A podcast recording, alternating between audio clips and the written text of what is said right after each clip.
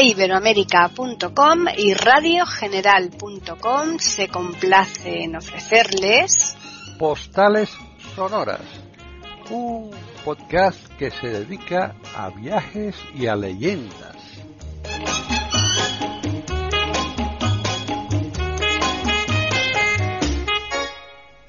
Bienvenidos otro día más a Postales Sonoras, Cultura y Leyendas en iberoamérica.com. Soy Paqui Sánchez Galvarro y Juan Carlos Parra está aquí ya preparado para continuar nuestro recorrido por Berlín. ¿Qué tal, Juan Carlos?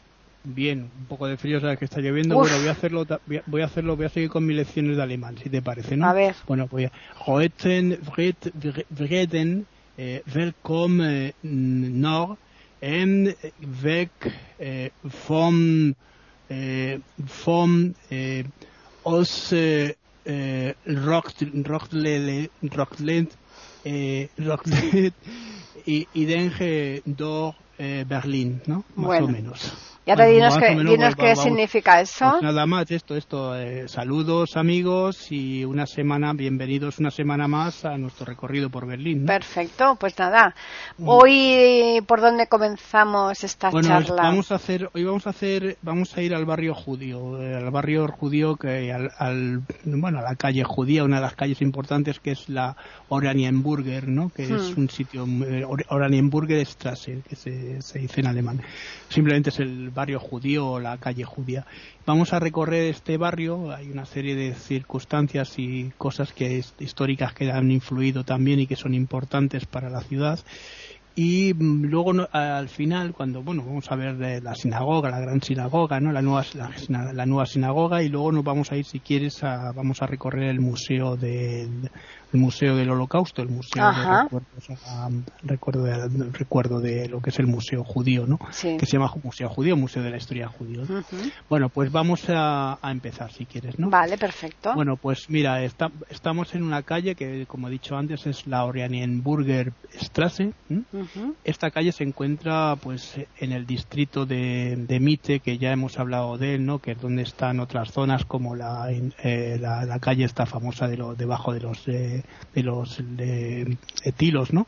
Eh, bueno, y eh, es al norte del está al norte del río Spree que el río Spree es curioso es el río que pasa por Berlín y fíjate a mí me llama la atención cuando estuve allí que está como encajonado por el es un río muy Es pequeño, muy- ¿eh? Un río pequeñito. Sí es, sí es pequeño, pero fíjate que no tiene esas orillas como puede tener el Támesis por No. Londres, claro. O, o, por ejemplo aquí en Manzanares, es, Hmm. un libro que está en- es un río que está encajonado. ¿no? Está encajonado, efectivamente. Sí. Eh, esta calle transcurre, fíjate, desde el sureste en Friedrich eh, que es donde yo- nosotros estábamos en el hotel, ¿no? que es Mm. una calle importante, hasta eh, otra calle que es eh, eh, eh, eh, Mark. Bueno, pues eh, al sureste eh, esta calle pues se corta no Eh, con otra con otra con, con la, la Gross eh, eh, Hamburger ¿no? que es otro de los Straßen que es otra de las calles importantes de aquí de la ciudad ¿no? fíjate cómo está delimitada está en el centro y es un lugar que los nazis pues eh, querían para ellos no porque ahí podían montar luego lo que montaron sus oficinas y demás la Gestapo y demás no. Bueno, pues en el siglo XIX y, y comienzo, también a comienzos del siglo XX, esta calle era el eh, principal lugar de reunión, de congregación de, las pobla- de la población judía ¿no? Eh, de Berlín, de aquí de esta ciudad. ¿no? Hay un gran número de, de memoriales, de, o sea, de, de recuerdos ¿no? Eh, que se hicieron sobre esta calle, ¿no? En cuenta que esta calle también fue muy muy tocada, ¿no? Eh, aquí es, a hubo hubo mm, un recuerdos eh, incluso eh, se in- incluyendo en las escuelas judías que había en la época, no, en la época antes de los nazis, los orfanatos que también había, casas familiares y también el ceme- cementerios eh, judíos. Hay un cementerio muy famoso aquí también, pero que es un cementerio muy moderno que no vamos a entrar porque no tiene ya fuimos al, eh, al memorial del holocausto, ¿te acuerdas? Y más o menos, pues un cementerio. Hay otros más eh, bonitos para visitar, como el de Praga, ¿no? Claro. Mm. Bueno, todas estas instituciones que hemos dicho eh, fueron cerradas eh, durante pues el régimen nazi y, la mayor parte, la mayoría de, los residentes de esta de este, de este barrio judío eh, mm, que, estaban residiendo aquí ya de, que habían venido desde otras, otros lugares fueron deportados a campos de exterminio fundamentalmente a Auschwitz y a Treblinka ¿no? que están en Polonia ¿no? Esto sí que, bueno, lo que pasa es que ten en cuenta que fueron de muchos lugares, pero los primeros que empezaron a ser deportados fueron los judíos alemanes, ¿no? Claro. Bueno, judíos alemanes y otro tipo de, de personas que no estaban de acuerdo con el régimen nazi. Exacto, exacto. Sí, sí. Mm. Bueno, pues el edificio más eh, conocido en el barrio es eh, la nueva sinagoga, ¿no? que en alemán se llama Neue Synagoge eh, que al momento pues eh, de su inauguración, esto se produjo en 1866, se convirtió en la sinagoga más grande de, Berlín. Yo te digo, bueno, es, a mí es la sinagoga más grande de Berlín, pero también de Alemania, ¿no? En esa época, ¿no? Bueno, este edificio mm, no sufrió la, la, destrucción total eh, de lo que se llamó eh, la, eh, la noche de los cristales rotos, ¿no? En, la famosa Kristallnacht, ¿no? De los alemanes. Esto se produjo el día 9 de noviembre, fíjate, otro día 9 de noviembre, ¿no? De 1938. ¿Te acuerdas que luego la, la, la reunificación de la caída del muro también fue un 9 de noviembre, ¿no? Sí debido a las eh, bueno hubo una serie de personas entre ellas un, eh, un personaje llamado eh, eh, Wilhelm eh, eh, ¿no? que, era un, que era un comandante de, de, la policía local aquí de, esta zona. Y este edificio fue mm, dañado de forma pues menor porque luego te diré él encargó a cuando hablemos ya de la, de la, de la sinagoga encargó a un teniente de la policía que a la madrugada del día 10, ya después de haber pasado todos los disturbios que todavía, los disturbios que todavía la gente seguía ya remolinada, que la, los nazis, la muchedumbre nazi se marchase, ¿no? Y consiguió que la, una, una brigada de bomberos entrase en la sinagoga y la pudiese, pudiese sofocar el incendio, que gracias a eso está en, pie todavía, ¿no? ¿Mm? Sí, sí. Eh, eh, se produjo luego una destrucción masiva, un bombardeo, ¿sabes? Los bombardeos aliados. Esto fue en el año 43, que la dejó un poco, la dejó bastante tocada. Y finalmente muchas de las ruinas del edificio en sí eh, fueron demolidas por las autoridades de la República Democrática Alemana porque tenían muchos problemas. Entonces, luego cuando se hizo la reconstrucción, incluso una de las salas, la sala más grande que tenía la, sinagoga, no se pudo reconstruir porque estaba totalmente derruida. ¿no? Bueno, la fachada de, la sinagoga mm, fue restaurada completamente eh, para ser eh, y luego se reabrió en 1995 eh, como un museo, un centro, mm, digamos, para la comunidad judía, ¿no? Puedes visitarlo, se puede visitar.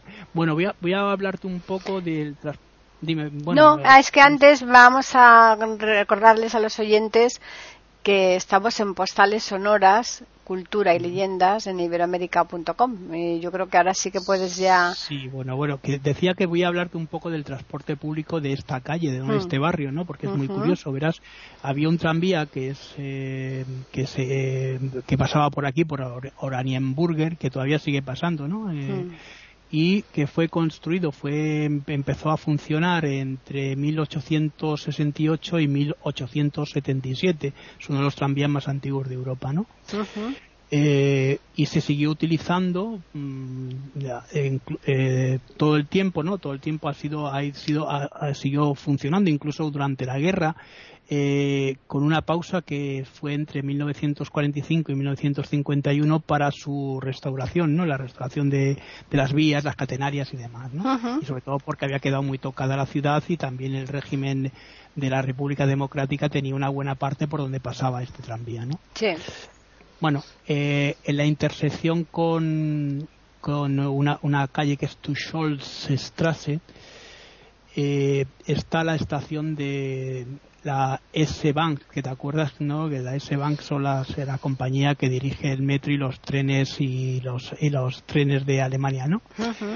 en la, en, en, la, la, calle de, en el barrio en el barrio judío no bueno pues esta estación que es, mm, bueno fue cerrada eh, también en, eh, en 1936 eh, pues como parte de, de la de pues eso de, de, todo lo que pasó. Se inauguró en ese año perdona en el 36 pero esta estación sufrió muchos muchos eh, ataques también y en el 13 de, agosto de, de, 1961 entre ese entre ese día y el 2 de y el 2 de, de julio de, de 1990 eh, la estación pues estuvo cerrada no ten en cuenta que también había eh, peligro de que mucha gente pudiera ir por estos túneles hacia la República Democrática Alemana no claro bueno, pues después de la reunificación, eh, pues fue una de las primeras que se abrió eh, y además se abrió con una celebración muy importante y se, dejó ya abierta al público para,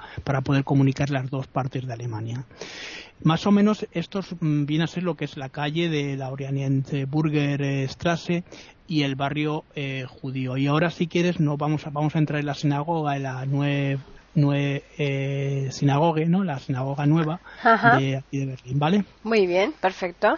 Pues sí. Bueno, pues se construyó entre 1800, como te, entre 1859 y se terminó, como te dije antes, en 1866 y fue con la, con la sinagoga central de, se consideró como la sinagoga central de la comunidad judía de aquí de Berlín, ¿no?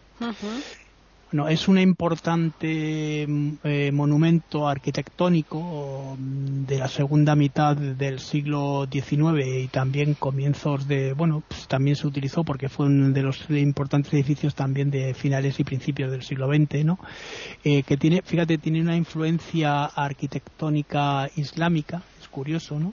Pues sí, eso sí es curioso, y, sí. Y lo que más te va a llamar la atención, lo que debe decir ahora, ¿no? que guarda un parecido muy, muy grande con la Alhambra de aquí de Granada en cuanto a sus eh, edificaciones, sus mocárabes y cosas por el estilo, ¿no? Esos arcos que aparecen en la, en la Alhambra, que también la vamos a tener en una de las habitaciones del, del Palacio de Aranjuez, no sé si te acuerdas, ¿no? Sí, claro. Bueno, pues ese tipo de construcciones que son la nazarí también aparece aquí en esta, en esta catedral, ¿no?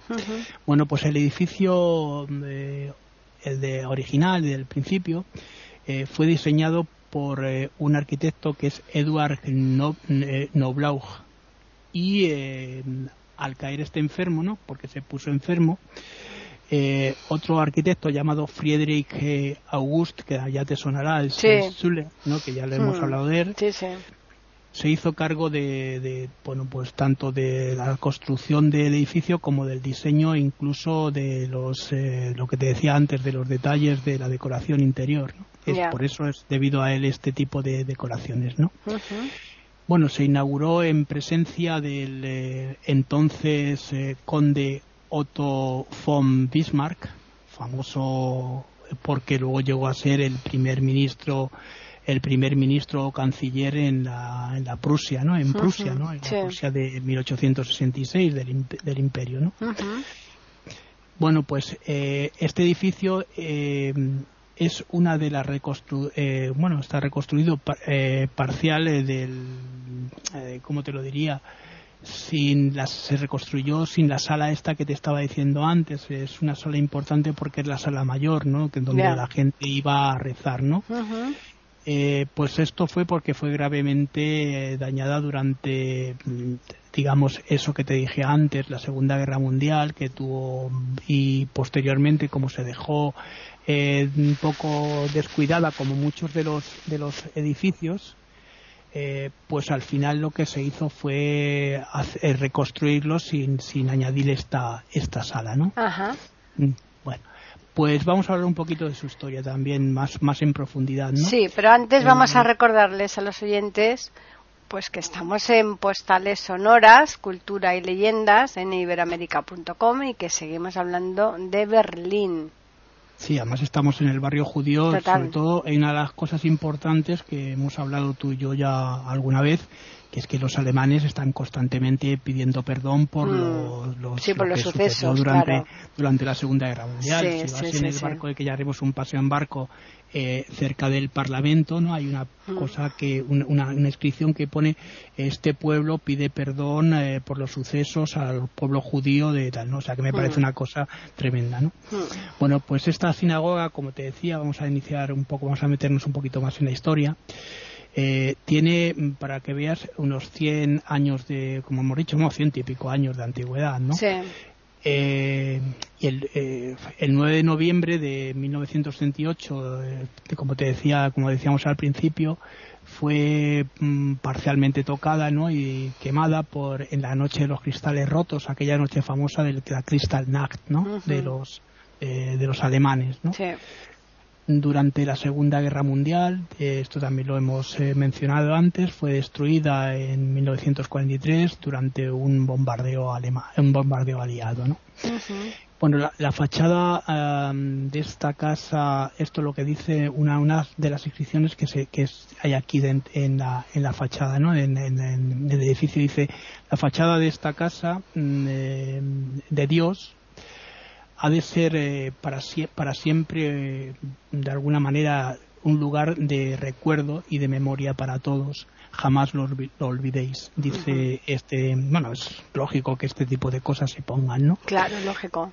Bueno, esto lo firma el directorio del Gran Berlín eh, y ya te digo que está escrito con letras muy grandes la, la fachada, ¿no? Bueno, la nueva sinagoga mm, eh, se construyó para servir de, alguna manera en la creciente población judía de, Berlín, sobre todo a los inmigrantes que venían del este, ¿no? De gente que venía del este, ¿sabes? Porque del este, como había bastantes pogromos en la época de los zares, eh, sobre los judíos se tenía mucho recelo y estos eh, huían de vez en cuando. Ya te digo, no solo hubo pogromos aquí en España, ¿eh? hubo a los judíos se les persiguió en casi toda Europa, ¿no? Desde luego. Eh, fue la sinagoga más grande de Berlín y también de Alemania. en aquel tiempo, evidentemente ahora hay otras construcciones mayores, con una capacidad, fíjate, en este momento de para unas 3.000 personas. ¿Mm? Eh, dentro del edificio se, se, llegó a, celebrar conciertos públicos, incluso, que esto también es curioso, ¿no? es una de las curiosidades, hubo un concierto de violín que dio a Albert Einstein en 1930. Eh, pues los religiosos aquí o los eh, rabinos de aquí de esta catedral eran como más eh, liberales y entonces eh, tenían un órgano y se acompañaban con coros, también las, lo que eran los servicios religiosos. Eh, cosa que fue muy criticado por los ortodoxos. Sin embargo, fíjate, yo esto creo que es parte de la integración del pueblo judío en los diferentes lugares eh, a los que llegó, ¿no? Eh, es decir, los judíos alemanes se sentían alemanes, claro, eran judíos, pero eran alemanes. Evidentemente. Los judíos húngaros Sí, ¿qué pasó después de la Segunda Guerra Mundial? Pues hombre, ocurrió una cosa muy clara. El pueblo judío se unió para crear, eh, bueno, ahora tiene el Estado de Israel, pero se, se creó un, esta, un, esta, eh, un Estado que a lo mejor no se hubiera creado si esto no hubiera pasado, ¿no? Porque cada pueblo sentía su propia identidad. Eran alemanes como tú puedes ser eh, protestante, pero eres española, ¿no? Quiero decir, ese tipo de cosas que luego con el tiempo, pues la identidad, digamos, judía, lo que era el estudio de, del hebreo, el, eh, se llevó incluso el Yedis a, a, Israel, fue lo que más, eh, de alguna manera, eh, llamó la atención, ¿no? Me, hmm. llama la atención de que estos pueblos, siendo tan diferentes, hayan podido crear una comunidad tan digamos, tan importante en la zona. Claro que está apoyada por Estados Unidos, pero es que de, la nada, en el desierto, han creado una comunidad Un vergel total allí. Efectivamente, eso es lo mm. que, a lo que me refería. Porque mm. si tú ves los países que hay alrededor, mm. bueno, a excepción de los países que son en Arabia y tal, que son jeques y que tienen dinero, pues los países que están aquí en esta zona no tienen. Siria es un desierto total. Eh, lo que tienen Jordania no te creas que tiene mucho más, más, más que, que, pues otros países. Pues no. Bueno, Bueno, pues eh, la nueva sinagoga, voy a continuar, eh, si te parece, ¿no? Sí, claro. Ardió, ardió durante la noche de, de esto, de los cristales rotos, eh, esto es lo que te iba a comentar antes, durante la, la Crystal Nag, hmm.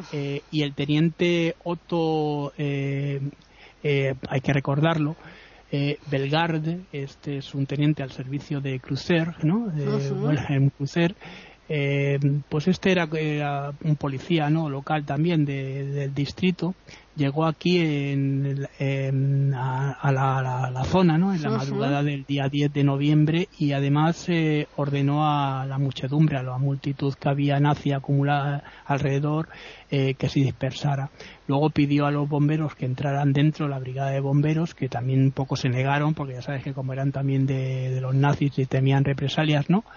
Eh, entraron para, para de alguna manera sofocar el incendio. Gracias a eso, pues se pudo salvar el, edificio. Si no, ahora no, contaríamos con nada de este edificio. Y creo que esto es suficiente porque no vamos a estar repitiendo. No, no, no, no, no, claro que no vamos a irnos ahora a ver el, museo que te he dicho antes, el museo de Berlín, ¿no? El museo del Museo de Judío de Berlín. Eso, pero antes vamos a recordarles una vez más que estamos en Postales Sonoras, Cultura y Leyendas aquí en iberoamérica.com y ahora sí un museo muy bonito y muy interesante el que nos va a contar ahora Juan Carlos. Sí, bueno, vamos a eh, este museo, tengo que deciros que se llama, estas son las palabrotas alemanas, Museum, ¿no? el Museo de los Judíos, eh, Berlín. Bueno, pues está situado en la ciudad, eh, como hemos dicho, aquí en la ciudad, y además muy visible porque está al lado del barrio judío. Es uno de los mayores eh, monumentos judíos de Europa, dedicado a esto, ¿no? en cuanto a las muestras, ¿no? De lo que ha sido el pueblo judío. Eh, a través de, obras de artísticas y también se, exponen objetos eh, de la vida cotidiana y de la historia de la, comunidad judía. Eh, mm, no solo los que vivieron el holocausto de los nazis, sino también durante los últimos dos mil años y, bueno se, se, recrea la vida de los judíos desde que se produce la diáspora y todo este tipo de cosas hasta ahora la reunificación en, en Israel, ¿no? Claro. Bueno, el edificio que, ah, que alberga el museo eh, está, está, fue diseñado mm, por un arquitecto mm, polaco, ¿no? Un tal eh, Daniel este tiene el nombre más fácil. Daniel Levinsky. espera, espera, espera, que no. Levinsky. Eso por decir que era fácil. Mm, sí, no, es, polaco, ¿no? polaco, Claro. Bueno, y fue inaugurado en 1999, o sea, de reciente construcción, construcción ¿no? Bueno, eh, el inmueble tiene mm, las fachadas, eh, mm, fíjate qué curioso, eh, parece, ¿cómo te lo diría yo? Eh, es, metálico, ¿no? La fachada es metálica, ¿no? Todas las fachadas. Y las, y las ventanas eh, tienen como caprichosas formas eh, así muy raras, ¿no? Como si fuesen las vidrieras estas de las catedrales, ¿no? Ya y eh, tiene tiene también verás tiene también una orientación eh, orientaciones eh, a, un, un, sitio determinado no que es hacia bueno hacia donde está Jerusalén hacia ya, este, claro claro. La planta la planta tiene forma de, de, rayo que también a mí me parece curioso no y esta idea se hizo en forma de rayo es, la principal idea es que mm, transmite este edificio es el digamos el vacío que, mm, que dejaron esos muertos judíos eh, durante el holocausto no durante los siglos que han transcurrido no esa desaparición de, de, esta gente no bueno eh, la torre es aquí dentro nos vamos a poder encontrar que también la vamos a recorrer la torre del holocausto y también el jardín eh, del exilio no que son dos monumentos importantes. Claro. Mm, son tras, eh, a ver, eh, es bueno, pues te diría que es una son construcciones eh, que están pertenecientes aquí que son lo que va a hacer que este, este edificio tenga un sentido también más amplio por ese agobio ¿no? que produce el edificio. Porque verás, eh, el museo también eh, incluye un archivo, una biblioteca y también la, una de las academias, la academia una academia de la academia de Michael Blum, Blumenthal, ¿no? que es uno de los importantes eh, historiadores y trabajadores sobre el pueblo judío, ¿no? Bueno, estas instalaciones, eh, como te decía antes, eh, sirven para mm, transmitir la cultura judía y la historia mm, del pueblo judío durante judío alemán, ¿no? Durante un tiempo determinado, ¿no? En el interior de los interior podemos ver unos pasillos interiores de, acceso al museo, ¿no? Hay una especie de, pasillo interior que, accede, ¿no? Es curioso, ¿no? Porque el edificio tiene una planta eh, subterránea y eh, cuatro sobre el, sobre el nivel del suelo, ¿no? ¿Sabes? O sea que la planta subterránea es importante, ¿no? Para, para comprender lo que es este edificio. Claro. Bueno, estas últimas, eh, estas últimas plantas son iguales entre sí, salvo eh, la superior, eh, que en la superior pues se, bueno, ahí están las oficinas y también tiene una distribución diferente. La entrada al museo, mm, bueno, hay que pagar, ¿eh? Hombre, ya. Como en casi todos sitios. Vale. está está en una eh, está en una es una construcción con eh, a ver cómo te lo voy a explicar eh, para que todos nos entiendan es romboidal tiene una forma romboidal. Ya después de todo lo que es difícil entender el, edificio con su forma de rayo y con las formas metálicas tiene forma romboidal. Está estructurada dentro del, del edificio eh, antiguo mm, del museo. Eh, mm, eh, consiste, mm, consiste en una bajada que se realiza por unas escaleras poco iluminadas, que esto también hay que tener cuidado, y con los escalones desiguales oblicuos, sí, así como mm, desiguales, como mm. tú dices, pero mm. de forma oblicua.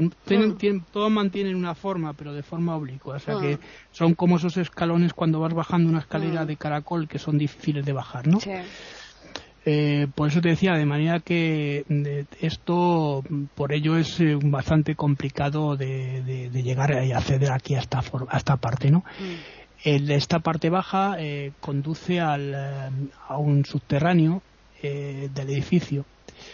Este, pues, para también para complicarlo mucho más, está compuesto por unas salas que no están abiertas al público y también por tres pasillos, pasillos rectos que verás se cruzan formando una especie de, de ángulo no, eh, y en este ángulo, pues es, que esto se, se, hace de forma, eh, se, ha hecho de una forma eh, para que la gente comprenda lo que los judíos pudieron sufrir en un momento dado, ¿no? Ya. no están de forma perpendicular a, unos a otros, ¿no? Y la orientación, por ello, es complicada, muy complicada dentro, porque además no hay, no hay casi, casi luz, ¿no? El suelo de estos eh, pasillos, como te decía antes, y es curioso, eh, de estos pasajes, ¿no? O pasillos, está inclinado además. y bueno, y en el techo hay ráfagas, de esas ráfagas, ¿te acuerdas cuando a veces vemos documentales de, de los campos de concentración que son ráfagas de esos de focos que van pasando, ¿no? Esos focos de vigilancia, ¿no? Sí, sí esas ráfagas de luz, ¿no? Pues aquí también se tienen de forma artificial, ¿no? Eh, que ayudan a la orientación, pero una orientación un tanto brusca, ¿no? Este es el, bueno, el, lo que se ha intentado conseguir, ¿no? Eh, eh, por parte de lo, del constructor, ¿no? Luego las, se, se, accede luego a las, a las únicas lugares que están abiertos al final se ve una luz del pasillo, pero el pasillo, claro, eh, ya te digo que está oscuro y produce una sensación de agobio, ¿no? Claro. y a, través de aquí hay unas escaleras luego que suben también, que ya te puedes salir si quieres no seguir, pero si quieres seguir, luego ya nos encontramos con la Torre del Holocausto y el Jardín del Exilio, ¿no? que es lo siguiente que vamos a ver ahora. Normalmente en esos sitios, cuando hay ese agobio, te lo dicen porque hay muchas personas que tienen claustrofobia, ¿no? Te avisan, te lo advierten antes, ¿eh? yo no, no bajé por lo mismo, porque Me, da cosa. Sí que es verdad que luego se puede acceder a, los lugares estos que vamos a ver ahora por otro lugar, que también se puede entrar, que está detrás. Pero vamos, que este es el recorrido oficial que se hace con los guías y tal, que van diciendo que te hagas cuidado, que tal. Yo cuando estoy en otros sitios tampoco he entrado en muchos lugares porque me, produce mucho agobio, ¿no? Claro. Mm. Bueno, eh, además íbamos con la niña y tampoco claro no no por supuesto cosas pasaban ¿no? bueno podemos ver la torre del holocausto no bueno esta es una construcción eh, que bueno al principio eh, originalmente eh, se, constituía estaba constituida por por tres torres no bueno iba a ser así no exteriores y del edificio, ¿no? Tres torres así puestas, ¿no? Por eso se llama, ¿no? Eh, principales. Tiene una, tiene una planta mm, con forma de, de cuadrilátero, de, bueno, de, sí, de cuadrilátero, de cuadrado, ¿no? Eh, pero fíjate una cosa curiosa, es, puntiagudo, ¿no? Esta, esta forma, ¿no? Tiene así como formas eh, puntiagudas y su y su fachada son pues mira son de hormigón no a diferencia como las que había afuera que son metálicas no el hormigón visto, ¿no? Fíjate ya la, impresión que puede darte el hormigón visto, ¿no? Que es como algo de sentido cárcel o prisión o hmm. ¿no? Eh, estas, estas salas, estas salas donde te metes es ciega, ¿no? O sea, y, y solo tiene un hueco, ¿no? Un hueco vertical que está situado en el, la que está colocado en la parte superior, en la parte del techo, ¿no? De, de aquí, del vértice de, de, sus paredes, ¿no? O sea, con lo cual la sensación todavía sigue siendo más, más desagradable. Claro. Es, eh, pues eso, ¿no? Lo que te produce una sensación de, desahogo, ¿no? De, hmm. desasosiego, perdón, y de, una profunda, una aguda, eh, un agudo malestar, ¿no? Por eso se, se, pues se llama la, torre del holocausto, ¿no? Claro. Es por aquí por donde, mm, por donde entra la, la, la única luz, ¿no? Que, que vamos a ver, ¿no? Hay en el interior de, la torre y eh, hay un acceso ¿no? también a, la misma que se realiza por, ya te dijo, por otra parte, ¿no? Que podemos entrar por otro pasillo que está, está por la parte de atrás. Por lo que, bueno, si se entra por aquí, por donde hemos pasado al principio, eh, la gente puede tener las sensaciones además agobio todavía, ¿no? Desde luego. Bueno, y poco más o menos, poco más porque tampoco te van a mostrar mucho más de... Hombre, no, porque es una cosa en que realmente es simplemente hacerte ver eso, ¿no? La, impresión que dar solamente en meterte en ese sitio, ¿no? Sí, no, si ya siempre, simplemente mm. con contarte lo que es un edificio mm. que tiene una ventanita arriba mm. que está pues tipo cárcel, ¿no? que está... Bueno, pues es lo que más o menos pudieron sufrir personas que estuvieron en, en el campo de los campos de concentración luego de exterminio, incluso en las cámaras de gas.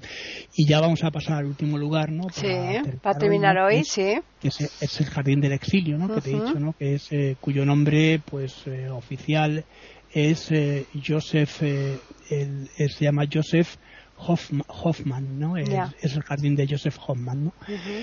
Bueno, pues es un, es un gran cuadrado, ¿no? Que está situado en el, en el exterior, claro, eh, del edificio. Bueno, está cerca de la torre esta que hemos dicho antes, ¿no? Donde hay 49, 49 eh, pilares eh, de, la planta. son una planta, ya te digo, que es de tipo cuadrada, dispuesta, en, pero la planta no está a ver, es que es una cosa curiosa, es cuadrada, pero al andar está inclinada, va inclinándose. Ah, amigo, sí, sí. Eh, y el número 49 simboliza pues eh, el año de la fundación del Estado de Israel. Ten en cuenta que el Estado de Israel se fundó en el año 1948 pero es, eh, esto quiere decir que durante el 49 fue donde cuando ya el, el, el Estado se, se, creó totalmente, ¿no? Se fue creando totalmente. Entonces, lo que se intenta es recordar esa fecha importante del Estado de Israel. Ten en cuenta que todo esto está también dirigido a lo que es Israel y también a, a lo que se produce con la, eh, la gente que se salvó, la gente que sigue recordando a mí es que me parece que también es un poco, poco, digamos, agobiante, ¿no? Que esta historia se siga recordando constantemente, pero es bueno recordar para no olvidar, ¿no? Que también sí, pero quizás no tan en exceso, ¿no? Porque llega un momento en que ya es como el que en, su vida le ha ocurrido algo malo y está todo el día dándole vueltas y vueltas y vueltas, ¿no? Que, muchas de estas tragedias de, hmm. de campos y demás están pasando ahora con los con los yihadistas eh, mm. han pasado también en la época de la guerra de en la guerra de los Balcanes mm. Y yo no he visto tanta película ni tanto documental sobre este tema como como en la, como se ha hecho aquí con los nazis bueno desde mm. las desde las novelas importantes a las novelas luego que han estado basadas en, en este tema por ejemplo la, la lista de Schindler no uy cantidades hay, muchísimas, hay muchísimas eh, pero hay muchas muchas muchas sobre gente que ha estado en Auschwitz, pues, desde, desde, yo qué sé, eh, españoles como eh, Vázquez Figueroa, que escribe la, eh, hmm. Bella Bestia, hmm. o, cualquier autor que te cuenta, pues eso, la, bailarina de Auschwitz, el no sé qué de Auschwitz. O sea, quiere decir el que niño con el pijama de rayas. Bueno, es que ha habido hay tantísimas. Ha habido, tanta, bueno, este, este jardín tiene una cosa buena, que tiene una vegetación muy importante, ¿no? Hmm. Tiene como dos, y tiene dos como dos, en el centro tiene como dos, eh, parterres ¿no? que están llenos de tierra. En uno de ellos eh, se encuentra tierra de Berlín y en el otro, pues, eh, como no, se encuentra tierra del Estado de Israel, ¿no? Para recordar, ¿no? El, lo, que ha sido este pueblo, ¿no? Eh, pues mira, el edificio, ya te he dicho que estaba como es inclinado y obviamente lo que indica es eso, que el exilio fue una época muy difícil para la diáspora, ¿no? Hmm. Para los judíos, hmm. pero que luego, va bajando hasta llegar a estos lugares de, de, tierra, ¿no? Pequeños, pequeños bosquecillos, ¿no? De estos de, de, tierra de Israel y de tierra también de Berlín, lo que va indicando que luego, bueno, poco a poco se va llegando a la, pues eso, a la, a la, restauración del, del, del, Estado de Israel y a la restauración de los judíos y a la consideración otra vez de los judíos en el mundo. Ten en cuenta que los judíos también eh, llevaron y hicieron eh, que los demás pueblos tuviesen bastante envidia sobre ellos. No obstante, era un pueblo muy culto, un pueblo que sabía sacar dinero hasta debajo de la. Desde luego, son gente impresionante, de verdad. La historia, ¿eh? mm. mira, mira, por ejemplo, aquí en las historias que se cuentan sobre los judíos aquí en España, mm. hay algunas que son terribles, ¿no? Pues, ¿no? y lo, que pasaron aquí. Pero fíjate, incluso eh, Gonzalo de Berceo, que es un autor eh, poco, pues, podría, podríamos decirlo, dado a este tipo de cosas, en uno de los milagros cuenta una historia de los judíos en los que se comían un niño metido en, una, en, el horno, ¿no? Mm. Este tipo de cosas se han difundido constantemente, por eso los nazis cuando llegan al poder, este tipo de cosas pues las van a difundir a su favor, ¿por qué? Porque les interesan. les, llaman los, les, llaman incluso los que fueron los que mataron a Cristo. Mm. Bueno, Vamos a ver, si ellos rechazaban el cristianismo y el catolicismo porque tenían su propia religión los nazis, a mí me parece de una desvergüenza, mm, vamos, impresionante, ¿no? Mm. Un cinismo. Pues sí, totalmente. Me, me, llama mucho la atención, mm. ¿no?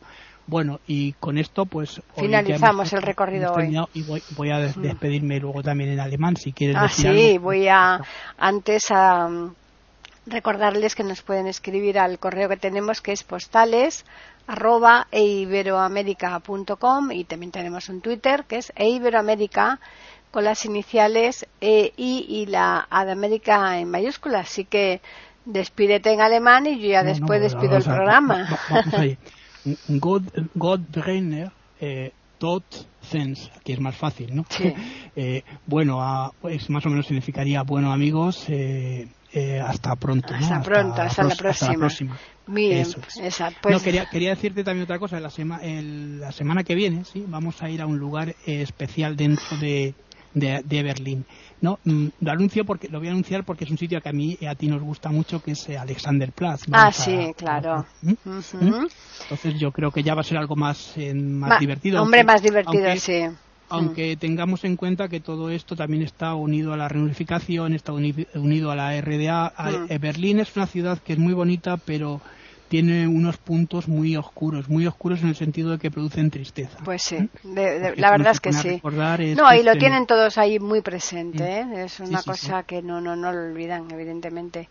Bueno, pues nada, vamos a agradecer como siempre la atención que nos prestan cada semana y simplemente emplazarles para que regresen el jueves próximo aquí en iberoamérica.com para que puedan escuchar una nueva postal sonora, cultura y leyendas.